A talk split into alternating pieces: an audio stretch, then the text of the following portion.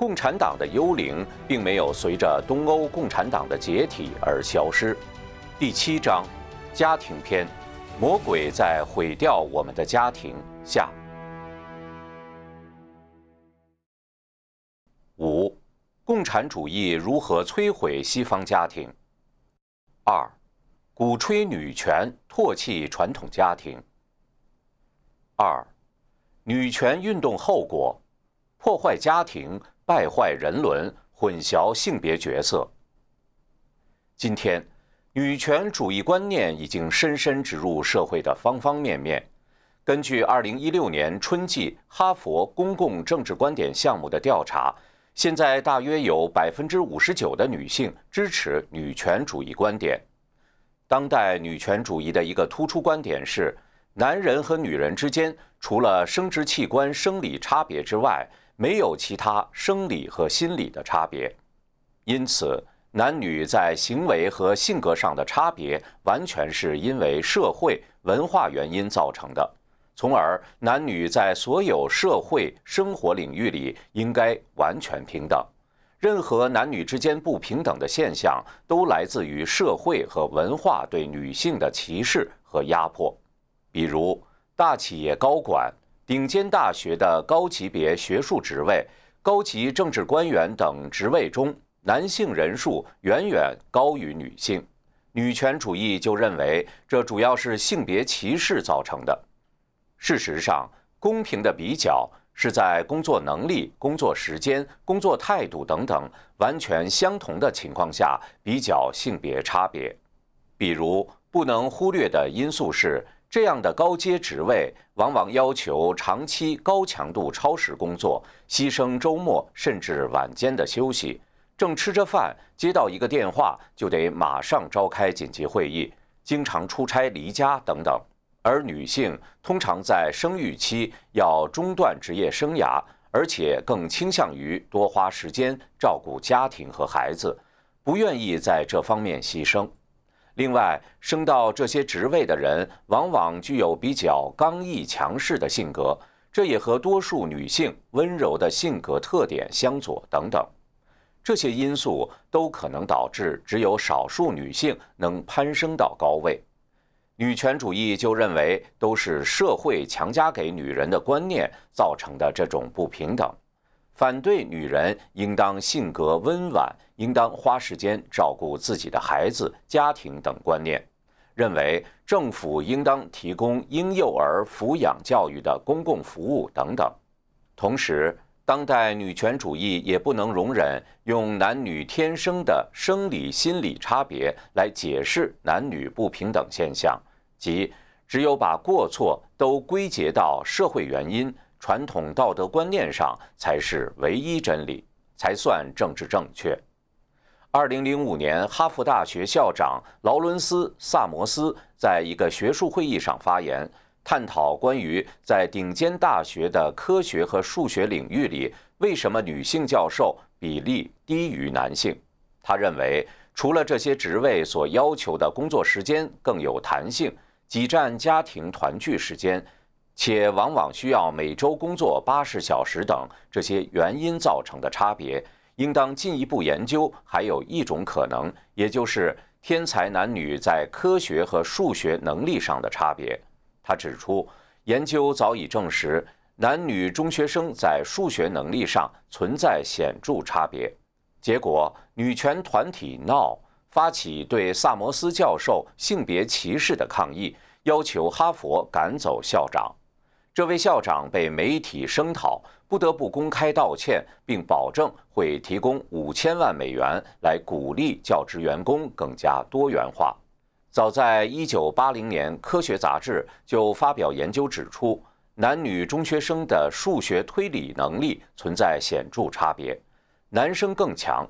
随后一项研究发现，男生数学天才比例更高。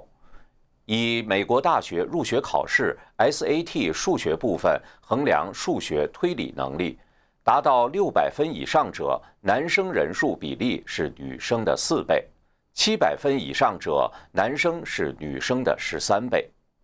二零零零年，同一研究小组追踪发现，少年时期 SAT 表现为数学天才的男女生，二十年后在数学和相关的科学领域里获得了高学历，并对自己的职业成就感到满意。也就是说，萨摩斯提出的思路：天才男女中学生在数学能力上存在显著差别，可能导致更多天才男生长大后在数学相关领域里获得职业成就。确实是有相关研究结果支持的。早有媒体指出，萨摩斯事件中强制不同观念公开认错，和共产国家的再教育有异曲同工之处。在没有真正弄清所谓不平等的根源之前，鼓励多元化，实际就是增加女教授人数，达到结果平等。托克维尔早就指出。社会主义和民主没有任何相通之处，除了一个词“平等”。社会主义追求的是结果均等，民主寻求的是机会平等。以此衡量，很容易看穿女权主义背后隐藏的共产主义基因。需要强调的是，这里并不是试图证明男人在智力或能力上比女人优越。男人和女人的才能表现在不同方面，人为的抹平两性之间的差异，既不符合常识，也不利于男人和女人各尽所长。如果说男女性的心理和智力差别不那么直观的话，女权主义否认男女生理和体力上的差别就更匪夷所思了。在东西方的传统理念中，男性承担保护者的角色。消防员清一色为男性，一直被视为正常。女权主义宣称男女的绝对平等，要求女性同样承担传统上男性的角色，这又带来人们料想不到的后果。二零零五年，纽约市消防局首度允许一名没有通过体力测试达标的女性成为消防队员。消防员必须背着氧气罐和五十磅重的装备。经过一系列挑战体力的测试，这位女性总是无法达标。尽管其他消防队员指出，未达标的队员在团体行动中免不了需要队友为之牺牲和付出，并且对公众安全造成威胁，但是消防局最终还是决定同意录取她。消防局的理由是为了避免一场女权团体的诉讼。女权团体长期指责纽约消防局制定的体力标准要求过高，造成女性消防队员比例偏低。芝加哥消防局也遇到类似的情况，被迫降低标准，录取更多女性。实际上，澳大利亚许多城市的消防部门早就实行了性别配额录取，也即如果录取百分之五十的男申请者。那么也要同比例录取百分之五十的女申请者为消防队员，尽管男消防队员体力要求比女性高很多。这种无理性追求结果均等，还带来另一个让人大跌眼镜的问题：女权团体马上又抱怨女消防队员面临男队友的霸凌，后者指责他们不够格，不配当消防员，造成精神压力。这给女权团体带来了进一步斗争、争取平等的机会。这就是为什么女权主义的一个口号是“我们要做的还很多”。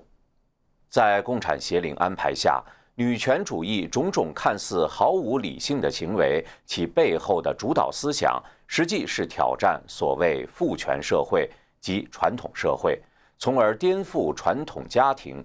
这一点和通过阶级斗争推翻资本主义一脉相承。传统社会认定男性阳刚，女性阴柔，男性作为保护者，承担支撑家庭、支撑社会、保护女性和孩童的责任，而女权主义要挑战的正是这种父权社会结构，认为男女一样。这种父权社会造成了男性的优势和对女性的压迫，所以传统骑士精神、绅士风度都被鄙视。按照女权主义理想，未来的社会将不允许在看到泰坦尼克沉没之前，男性主动把一切求生机会让给女性的美德。女权主义挑战父权社会，还表现在对孩童教育方面。女权主义推动的平权法修正案在滨州通过后，针对滨州校际体育联合会的一场诉讼的法庭裁决说，学校必须把学生包括在所有体育活动之中，包括摔跤和美式足球，不论性别如何。也即，女生不得以性别理由缺席摔跤、美式足球课。美国学者萨默斯在《针对男孩子的战争》一书中举了许多压制男生的例子，其中一个是纽约皇后区的纽约飞行学校。该校招收的都是当地少数族裔、低收入家庭的孩子，学校把孩子们培养成优秀学生。美国新闻与世界报道杂志把该校列为全美最佳高中之一。学校为孩子们提供各种动手制作电动机械飞行器的机会。不难理解，入学的男孩占绝大多数，女孩在学校中比例较少，但也表现不俗，并得到充分尊重。该学校过去十多年来一直面临女权团体的指责和法律诉讼威胁。要求必须提高入学女生的比例。女权团体全国妇女法律中心创办人，二零一零年在白宫发言中专门把纽约飞行学校列为性别隔离的例子，声称，在我们获得绝对的平等之前，我们绝不能在花环上躺着休息，我们的路还很长。对女权主义者来说，从小培养男孩具有男子汉精神。鼓励他们有独立、冒险、进取的精神，以及鼓励女孩温柔体贴、照顾家庭，都是造成将来社会性别不平等以及压迫和歧视女性的根源。实际上，女权主义的极端做法带来的另一个恶果是，社会朝着无性别的方向发展，男性和女性都不再具有各自的性别心理特征。这将影响年轻人，尤其是孩子的心理发展。可以预见，更多的人群将成为同性恋、双性恋或者跨性人。事实上，在一些欧洲国家，这种趋势已经出现。越来越多的孩子从学校回来，告诉家长：“妈妈，我生在一个性别错误的身体中。”到二零一七年。伦敦塔维斯托克诊所每年接受约两千例有类似问题的孩子，而在2009年只有一百例。当然，这也是女权主义背后的共产基因所想要达到的目的：尽一切办法摧毁传统的家庭道德观念，造成家庭崩溃和解体。在传统文化中，神天。赋予女人生养教育孩子的责任，东西方传统文化中伟大的英雄背后都有伟大的母亲，而女权主义主张父权社会对女性压迫的一个明显的例证，就是人们期望女人养育自己的孩子，认为家庭妇女和母亲的责任是没完没了、枯燥无聊、毫无回报的。有人做了小统计。发现知名女权主义者几乎都是婚姻破碎、终身未嫁，或者即使结婚也没有子女的女人，感叹他们当然无法理解正常女人把婚姻家庭视为生命最重要的组成部分，在养育孩子，在孩子的成长中获得母性的自然满足感。今天，女权主义派生了形形色色的变异思潮。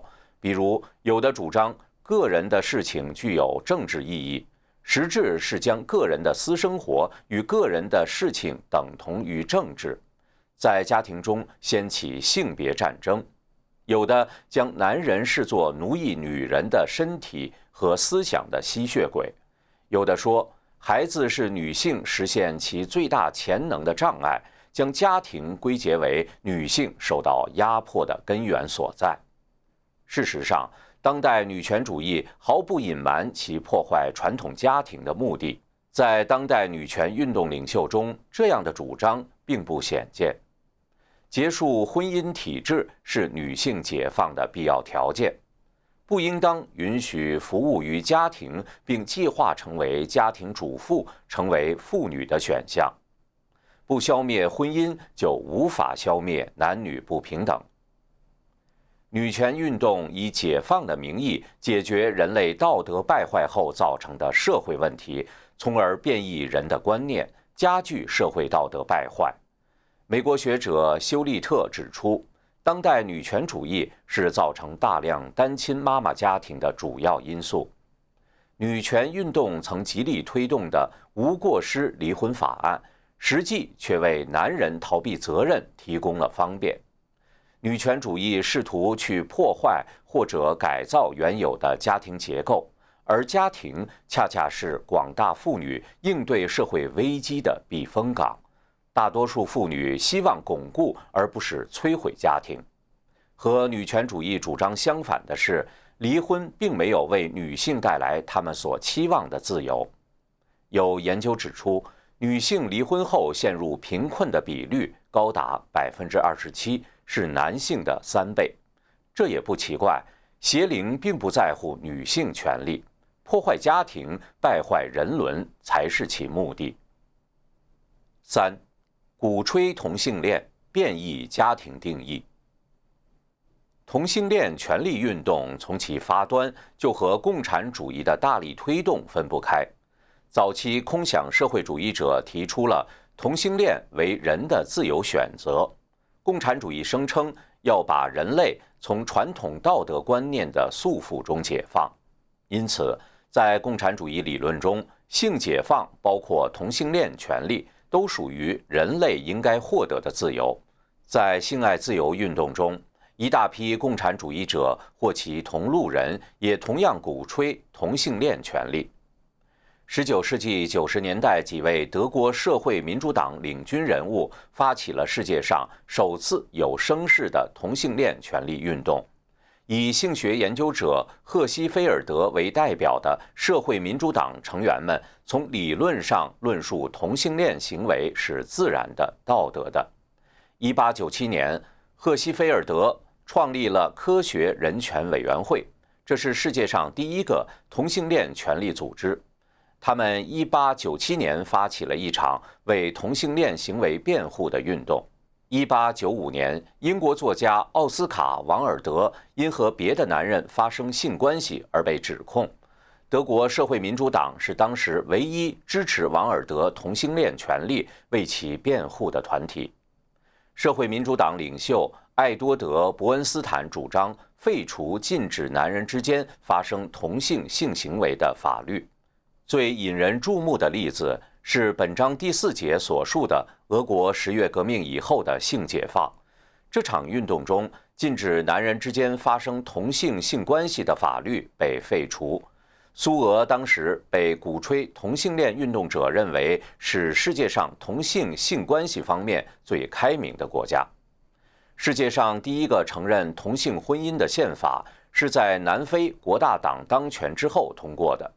国大党。为社会党国际原第二国际分支成员，属于社会主义政党，支持同性恋权利是其一贯政策。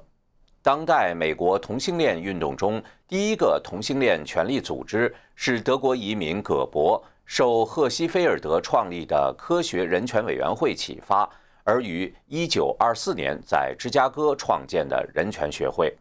但该组织成立几个月后，就因警察逮捕其成员而解散。一九五零年，美国第一个有影响力的同性恋权利组织麦塔辛协会成立。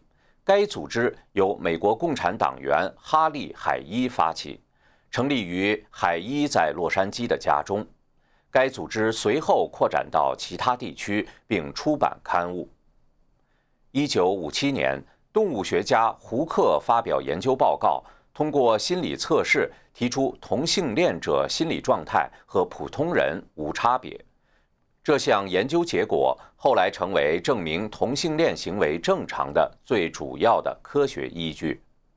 一位麦塔辛协会成员与胡克密切交往，并说服他通过研究支持同性恋，促成了这项研究。研究对象并非随机选取，而是都来自麦塔辛协会成员。这一点成为其研究遭批评的原因之一。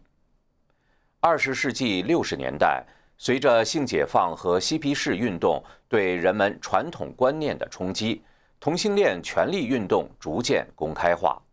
一九七一年，女权组织全国妇女组织成为第一个支持同性恋权利的大组织。一九七四年。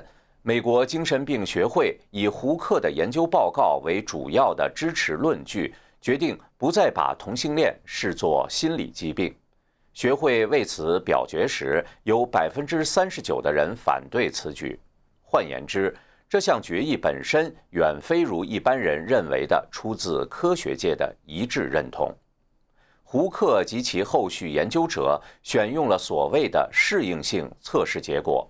作为衡量同性恋者心理状态的标准，通俗地说，如果一个人能够适应社会，能保持自尊和良好的人际关系，在正常社会生活中没有任何心理障碍，就判定其心理正常。罗伯特·金尼博士二零一五年在医学期刊《Lincol》上刊文指出。胡克选定的这个适应性标准的问题在于，有很多种心理疾病患者，如果用适应性测试作为衡量标准，会误判他们属于心理正常。比如，有一种心理异常的疾病，患者有强烈的愿望，希望解除自己的某个健康肢体，比如一条腿，如同某些同性恋者认为自己长了错误的性器官。这种患者也强烈相信某个肢体不属于自己。这种病人完全能够适应社会，保持自尊和良好的人际关系，在正常社会生活中没有任何心理障碍。他们甚至一旦实施肢体切除手术后，就能从中获得快感，并认为生活质量得到改善。金尼还列举了其他心理疾病。比如，有种心理异常患者喜欢吃塑料，并从中得到满足感；另一些患者有伤害自己身体的强烈欲望，但不是自杀等等。这些患者都具有良好的社会适应性，多数人甚至有大学以上学历。然而，这却属于心理学界公认的心理异常。金尼更指出。事实上，选定适应性标准来判断心理异常是逻辑上的循环论证。许多研究证实，同性恋人群中罹患艾滋病、自杀、吸毒的比率都显著的比一般人群高。即使在同性婚姻早已合法化的国家，如丹麦，也是如此。男同性恋人群艾滋病和梅毒的患病率是正常人群的三十八至一百零九倍。在上世纪九十年代，艾滋病治疗出现突破进展之前，同性恋人群平均寿命甚至比总人口平均寿命低八至二十年。这些事实也说明同性恋并不像人们鼓吹的那么正常。随着同性恋权利运动声势浩大。歧视同性恋成为了一个杀伤力极强的政治正确帽子，坚持同性恋属于精神疾病这一观点的专家被边缘化，而另一方面，相当数量的同性恋者取得心理学、精神病学专业学位，成为同性恋心理学研究专家。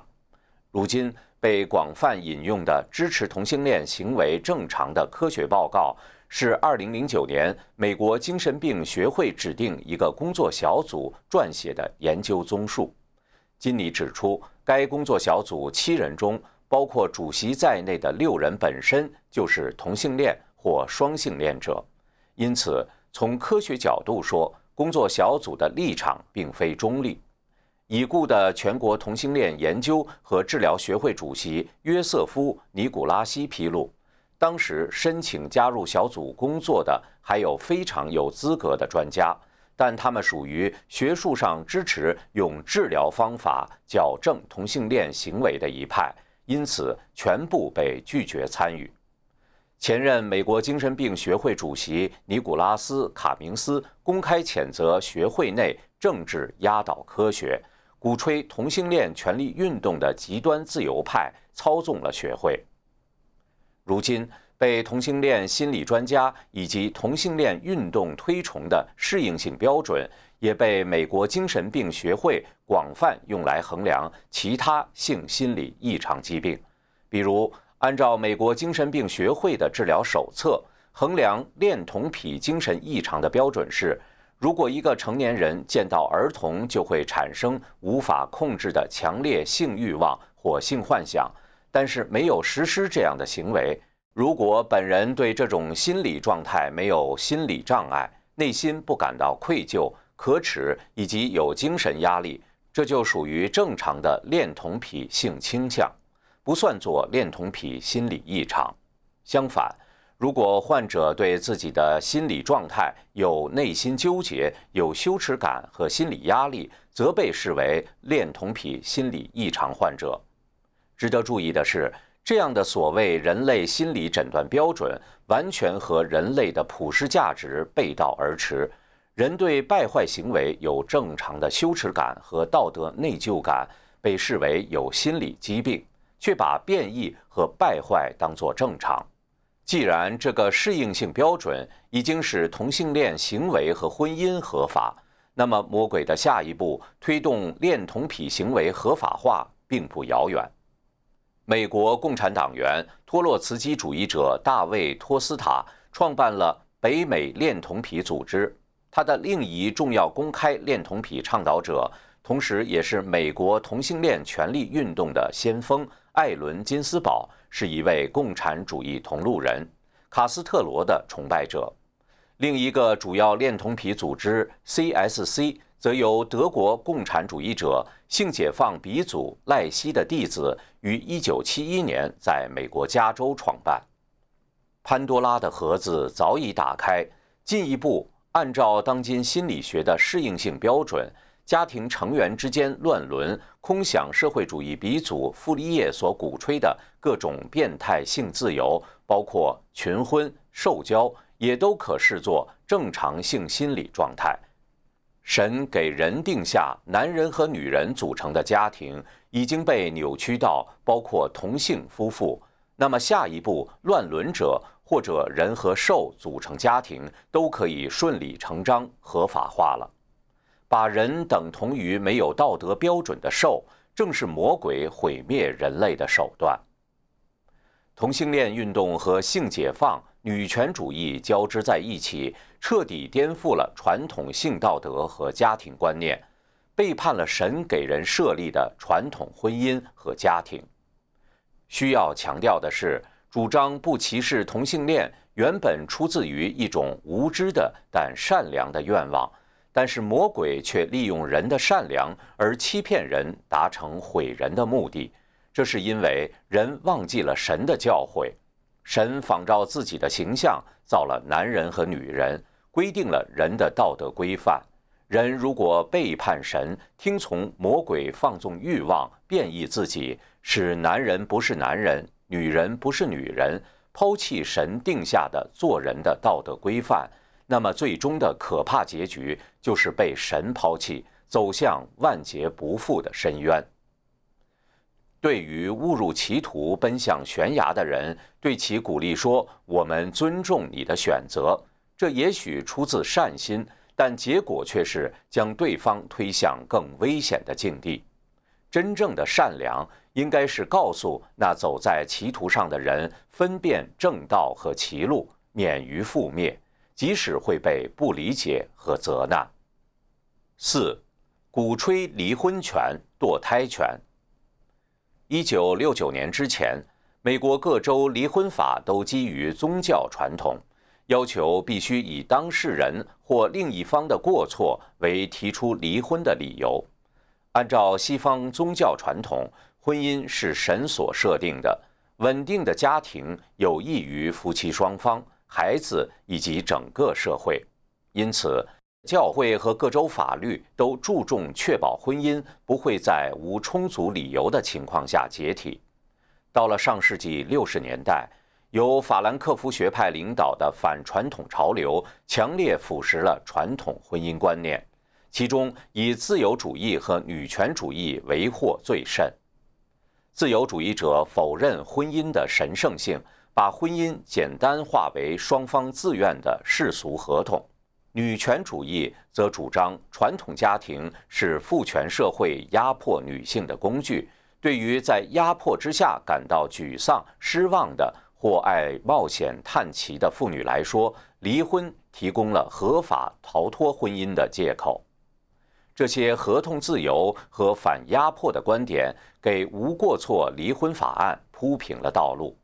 从此，只要夫妻一方单方面宣称婚姻存在无法调和的分歧，就可以解散一个婚姻。进入上世纪七十年代以后，美国离婚率不断攀升，由于离婚造成的家庭解体首次超过配偶一方死亡而造成的家庭破裂。在七十年代初建立的美国家庭中，几乎一半以离婚告终。离婚对孩子的负面影响长久而深远。迈克尔·里根，前总统罗纳德·里根的养子，这样描述父母的离婚：离婚是两个成年人剥夺一个孩子有意义的一切，孩子从此没有了家，没有了原来的温馨家人，没有了原来的安全感。被剥夺了那种被爱和被保护的幸福，大人们把孩子的一切摧毁、砸碎在地上，然后走出门，留下孩子独自去收拾这一团糟。推动堕胎权是邪灵毁人的另一手段。最初考虑堕胎合法化，只是基于不得已的特殊情况，如强暴、乱伦。或因母体的身体健康状况不佳，如有精神疾病、心理疾病等。性解放运动的鼓吹者认为，性不必限定在夫妇间，但夫妇以外的性关系最大障碍是怀孕，因为避孕难免会失败，所以推动堕胎合法化作为避孕失败的补救办法。一九九四年，联合国开罗人口会议中。干脆公然将人类拥有生育权做延伸解释，其中之一是人拥有满足和安全的性生活的权利，因而有堕胎权。此外，女权主义提出女性身体自主权，主张女性有权自己决定是否要生下或杀死胎儿，这样堕胎从最初的不得已。发展到可以随心所欲结束胎儿的生命，魔鬼放纵人的欲望的同时，利用女权和性解放鼓励杀死胎儿，不但让人犯下大罪，而且让人更践踏传统的生命神圣性观念。五、以福利制度奖励单亲家庭。在一九六五年的美国，百分之五的孩子由未婚妈妈生育。对当时的孩子来说，和自己的亲生父亲生活在同一个家里是理所当然的常识。而2010年代，未婚妈妈占生育率的百分之四十。从1965年到2012年，美国单亲家庭猛增一千万，从330万窜升至1300万。虽然有些爸爸留下来同居或甚至结婚。但这些单身妈妈所生的子女，大多数在没有父亲的家庭长大。父亲给孩子带来与母亲互补而不同的角色。父亲给男孩一个示范，让男孩懂得怎样成为男子汉，让女孩感受到女性应得到的尊重。父亲不在身边，对于孩子成长有很大的负面影响。现有的研究表明。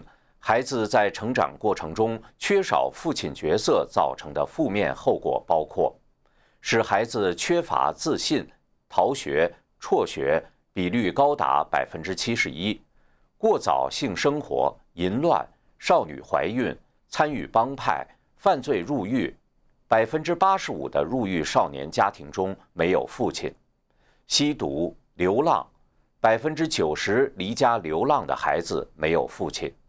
有性虐待倾向，比正常人群高四十倍。智库布鲁金斯研究所曾总结青少年脱贫的三大要诀：一是要念完高中，二是找到一份全职工作，三是在二十一岁之前不要结婚和生孩子。他们的研究表明，只要按照这三条去做的，只有百分之二的还处于贫困状态，百分之七十五的都变成了中产阶级。换句话说，教育、就业。避免过早婚姻和婚外生育是成为负责任的成年人、进入健康、富有成效生活的最可靠途径。现在的情况是，单身妈妈不得不依赖政府福利。美国传统基金会的一份报告以详实的统计数据显示，正是女权主义所大力推动的福利政策，鼓励更多单亲妈妈。甚至惩罚他们结婚组织家庭，结婚后获取的福利比两人同居要少，而交税更多，让政府替代孩子的爸爸，打着帮助贫困家庭旗号的福利制度，反而造成单亲家庭不断增多，而单亲家庭中成长的孩子又更易陷入贫困，会更加依赖福利，这个怪圈。正迎合了邪灵想要的另一个目标，通过高税收、高福利控制人生活的一切方面。六，鼓吹变异文化。美国《华尔街日报》的一篇报道指出，美国人口普查局的资料显示，二零零零年在二十五至三十四岁的人群中，已婚。与从未结婚人口的比例分别为百分之五十五和百分之三十四，而到了二零一五年，两者的比例几乎掉了个个儿，变为百分之四十和百分之五十三。美国年轻人很快就对婚姻敬而远之了，原因很简单：今天的文化中，性和婚姻完全分家，年轻人为何要结婚？在变异观念的驱使下，如今随意勾搭成为时髦的生活方式，性行为甚至和感情无关，当然更没有承诺和责任。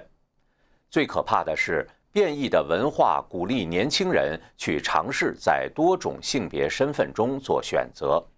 脸书网现在提供了近六十种不同的性别身份供用户选择。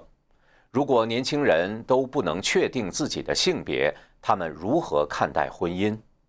邪灵从法律到社会观念重新定义了神设立的婚姻。同性恋以及各种败坏的性行为，在英文中本来是用 “sodomy” 描述，这个来自于圣经中的词，原本是指因神愤怒而被毁灭的性乱城市索多玛。这个词语的本身就是对人类的警戒，那就是人类背离神的教诲，将面临可怕的结局。同性恋权利运动极力废除使用这个词语，改用原本表示快乐的词 “gay” 替代，使人在泥沼中越陷越深。通奸原为对堕落性行为表鄙视的用词，但如今变成无关痛痒的。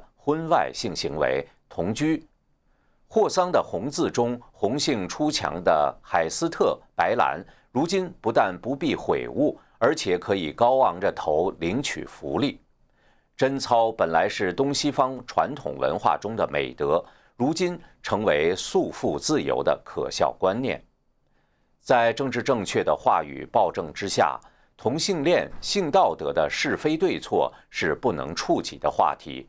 人们唯一的选项就是尊重每个人的所谓自由选择，这不仅体现在日常生活当中，而且在学校教育中也是如此。这逐渐使人类的文化生活完全和传统道德脱离，致使人们对堕落行为毫无察觉，让人把变异和败坏当成正常，使放纵欲望的人完全没有道德压力。是魔鬼毁人的隐性手法。如今，五十岁以下的西方人几乎已经不记得自己的社会中曾经有过这样的文化。那时候，每个孩子和自己的亲生父亲一起生活成长是那么自然。那时候，“gay” 这个词表示快乐。那时候，洁白的婚纱代表着新娘的贞洁。那时候，电视、广播和大众出版物中禁止色情镜头和语言。短短六十年，魔鬼彻底颠覆了人们熟悉的传统文化和生活方式。六，中共如何摧毁家庭？一。以男女平等的名义破坏家庭结构和稳定。毛时代的口号“妇女能顶半边天”，如今已经辗转进入西方，成为女权主义的一个时髦口号。中共集权之下所鼓吹的“男女都一样”，和西方女权主义所追求的男女平等的实质都是结果均等，在手段上，二者有相似之处。在西方，政治正确的攻击性武器是性别歧视；在中国，最有杀伤力的帽子叫大男子主义，来自男性沙文主义。另一方面，东西方的手段也有其各自特点。西方女权主义的男女平等要求通过配额补偿、经济补偿、降低标准等等措施达到结果平等。中共鼓吹的“妇女能顶半边天”，所要求的是男人能干的，女人也要能干，不能降低标准。甚至女人去干自己难以胜任的工作，被吹捧为女英雄、三八红旗手。上世纪六十七十年代的宣传画中，女性多为浑圆健壮有力的形象。毛泽东鼓吹“不爱红装，爱武装”。女人开矿采石、伐木炼钢、冲锋陷阵，无所不能。一九六六年十月一日，《人民日报》刊登《姑娘也能学会杀猪》，宣扬一位十八岁的屠宰场女屠工通过学习毛思想而大胆杀猪，因此名噪一时。不敢杀猪，哪敢杀敌人？尽管中国的女人能顶半边天。但也有被西方女权主义诟病之处，例如，中共政治局常委从来没有女性成员。究其根本原因，是中共害怕女性政治权利要求最终会发展为老百姓的基本政治权利诉求，尤其是选举权的诉求，从而威胁其集权统治。出于类似的担心，中共政府也不公开鼓吹同性恋权利等等。但另一方面，同性恋确实是魔鬼毁人的趁手工具，因而中共对同性恋采取不支持、不反对的态度，同时利用管控媒体和大众文化等方式，默认怂恿同性恋人群发展扩大。二零零一年，中共官方的《中华精神科学会诊断手册》不再把同性恋列为精神疾病。同性恋一词在媒体中悄悄被替换为共产社会中更正面的词语“同志”。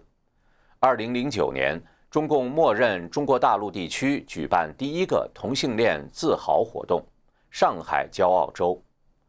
魔鬼虽然在东西方采用了不同手段，但目的都是摧毁传统家庭中女性贤妻良母的角色，强制女性。丢掉温婉柔顺的特点，使家庭失去传统刚柔相济的和谐，废除传统家庭教育子女的功能。二，以政治斗争造成夫妻成仇、家庭破碎。中国人的传统价值是建立在家庭伦理之上的。魔鬼深知，破坏传统价值最有效的方式是从破坏人伦开始。在中共发起的历次政治斗争中，兄弟姐妹、夫妻、父子之间的互相揭发批斗都成为常态，人人争抢积极的政治表现，否则就有立场不清的嫌疑。越是对最亲近的人大打出手，越说明立场坚定。一九六六年十二月，毛泽东的秘书胡乔木被拉到北京钢铁学院批斗，当天。胡乔木的女儿上台发言批斗父亲，喊出了“砸烂胡乔木的狗头”。虽然胡女并没有真的砸烂父亲的狗头，但有一个中学生却真的砸烂了自己父亲的头。当时东四一带有一家是资本家，红卫兵把老夫妇打到半死，又强迫儿子去打。上中学的儿子用哑铃砸碎了父亲的头，自己也疯了。据我家我的哥哥玉罗克。另一方面。一旦被党定为阶级敌人的人，为了不牵连家人，往往还主动和家人断绝关系，甚至连不堪迫害、甘冒自绝于人民罪名而自杀的人，也要想尽办法撇清家人和自己的关系，以免他们受到牵连。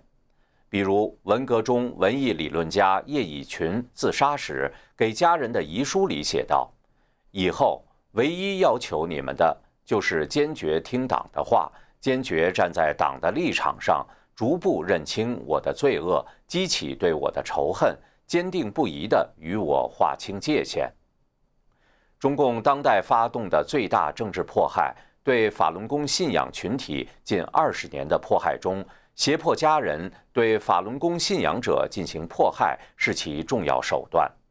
为了让坚持真善忍信仰的法轮功修炼者放弃信仰，中共的一个手段是对其家庭成员采取行政、经济处罚或政治恫吓，胁迫或诱骗他们对自己的亲人哭劝、跪求，甚至暴打，把中共的迫害转嫁为亲情矛盾，都是因为你不妥协造成家人被牵连，甚至直接要求他们劝说亲人。你不放弃信仰，我只能离婚或者断绝父子母子关系，以避免被中共处罚。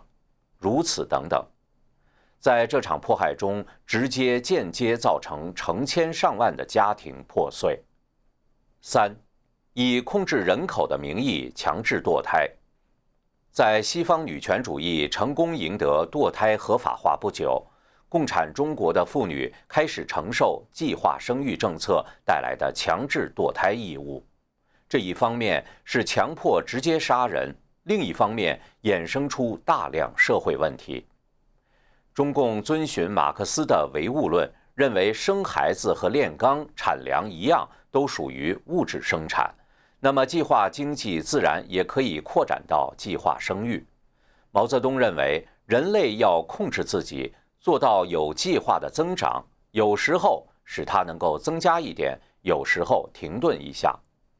中共上世纪八十年代开始的一胎化政策，以极端强制的措施来保障执行：一人超生，全村结扎；一胎生，二胎扎，三胎四胎呱呱呱；一胎还，二胎扎，三胎四胎杀杀杀。宁可血流成河。不准超生一个，宁添十座坟，不添一个人。这样残忍的口号在中国到处可见。高额罚款、抄家、扒房、暴力殴打、非法拘禁等等，是计划生育委员会的常用手段。一些地方甚至出现计生官员将婴儿丢进水田，活活淹死；即将临产的妇女被强迫堕胎，也屡见不鲜。据中国卫生年鉴的不完全统计，从1971年至2012年，中国人工流产总数至少有2.7亿人次，即2.7亿胎儿被中共杀死。一胎化政策最严重的后果之一，就是大量女婴被遗弃或杀害，导致中国30岁以下的人口之性别比例严重失调。据估计，到二零二零年，中国将出现近四千万男性单身，他们将在婚育年龄时无女可娶，这将引发如性犯罪、买卖婚姻、拐卖妇女、卖淫嫖娼等各类严重的潜在问题。七，共产主义破坏家庭的后果。马克思等共产主义者振振有词地鼓吹摧毁家庭的逻辑，是建立在片面放大当时社会上存在的通奸、卖淫、私生子等等丑恶行为。尽管这也是他自己乐在其中的行为的基础上，在维多利亚时代，伴随着道德滑坡逐渐出现的背叛婚姻的行为，实际上已经背离了神的教诲，践踏了婚姻的神圣性。共产主义者因此导出，女人应该违背婚姻的神圣誓约，追求自己的所谓个人幸福。这又是在歧途上走得更远，如饮鸩止渴。共产主义邪灵给出的药方，不过是把人类道德普遍拉下地狱，使本来是人人谴责、见不得人的行为，变成司空见惯的常态，达到人人平等，一同坠向覆灭的深渊。共产邪灵引诱人类相信，罪恶不在人的堕落，而在社会，让人从反叛传统中寻找出路，离神更远。邪灵鼓吹的女权、同性恋、性解放等等，用的是自由、解放等美丽词藻，最终导致的结果是女性的尊严被贬损，男性的责任被丢弃，家庭的神圣被践踏，两性的道德被变异，孩子的未来被摧毁，最后狞笑的却是魔鬼。